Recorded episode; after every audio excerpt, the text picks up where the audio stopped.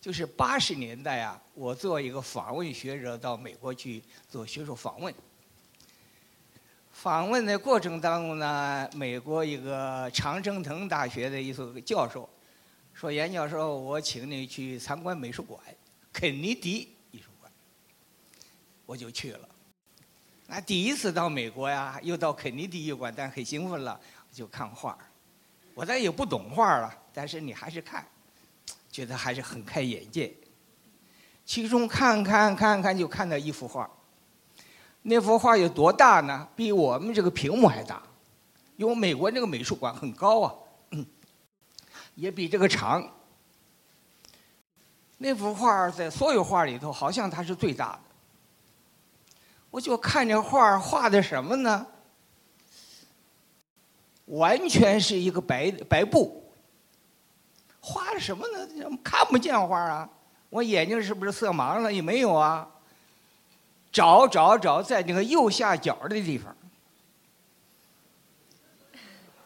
就在这个地方，用红颜色点了个点儿，就点了个点儿，用画笔点个点儿，底下写了名字，名字是英文的，又写的很早，也看不清楚写什么，看清楚也不认得，一个外国人嘛。我就在那画，我就不走了。那美国小说往前走，还有好多画。我不，我我我得看看这画。看了半天，就百思不得其解。我就问这个美国，我说这画啊，好在哪儿呢？我说你们堂堂美国的肯尼迪艺术馆都是名画才可以进来呀。我这画我也能画，弄个白墙，拿红笔啪一点，底写啥字？严崇年，不就完了吗？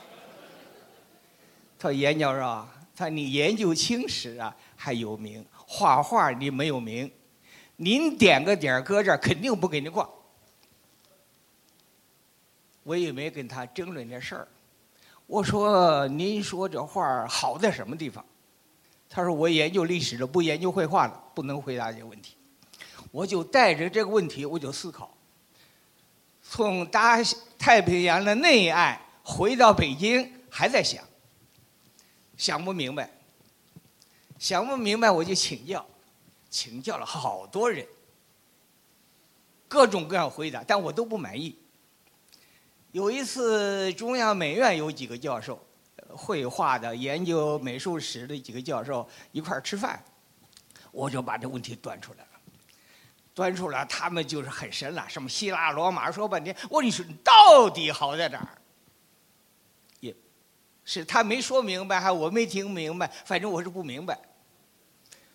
这个问题想了八十年、九十年，想了二十多年，就没想明白。问了好多人，可能人家说明白，但我没听明，反正我没明白。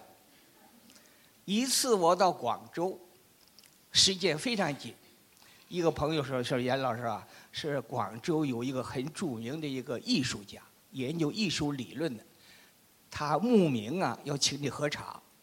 他说晚上十二点以后也可以，只要见个面喝一杯茶，这事儿就可以了。他说人家说了再三了，你不好意思拒绝。我说那好吧，咱们就十一点半以后，到十二点，咱们三十分钟喝个茶，一块儿见个面。这我就去了。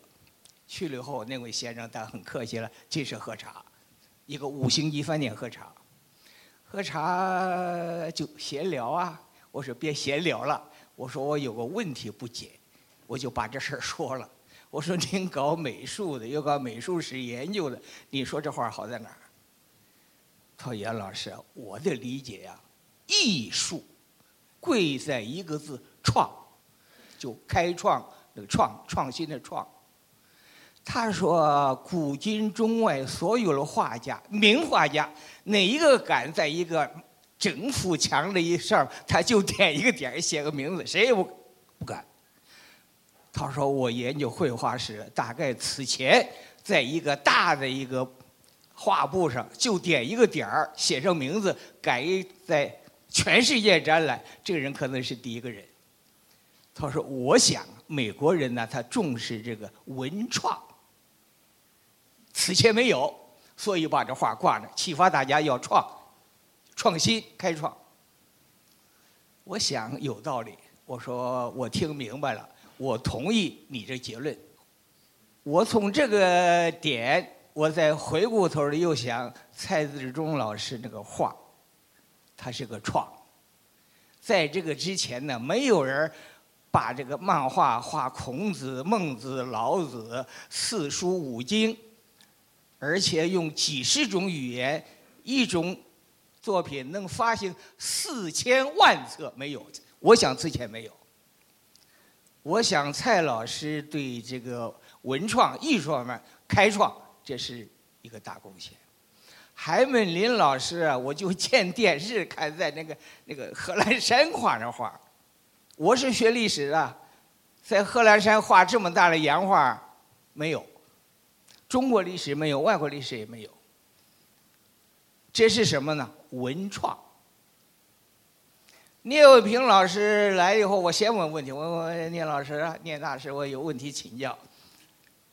聂老师，我不是学历史的，我不是学历史。我说没事没事因为啊，我看康熙呀有一个记载，他这个研究政策的时候，他能看四部，一二三三四部，不是脑袋一拍就这么办了，不，他看四部。我说一个政治家一个重大决策看四部。那么下棋看多少步？有一次我见了这个谢军，大家都知道谢军呢。我谢军啊，我说有一个问题，我说康熙啊政策啊他能看四步，我说你这个下棋能看几步？他想看杨老师大概能看二十步。特别难的棋呢能看个七八步，一般棋看二十步。我觉得这个谢军国际的大师能看二十步。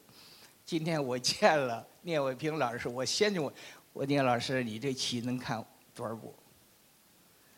聂卫平大师说啊，数不清。这一步棋，比如说看几十步，其中某一步一分叉又是几步，另一个一分叉又是几步，你这么乘起来就没数了，那就每一步都在创，都不是沿着别人前人走。所以我想了半天呢，我结合我们这个主题，我就觉得这文创这个“创”字太重要了。我们现在呀，文学也好，其他方面也好啊，就是跟风啊、抄袭呀、就模仿啊，太多太多了。所以希望我们大家一起共同为文创的发展尽自己的。绵薄之力，我也这么做。谢谢。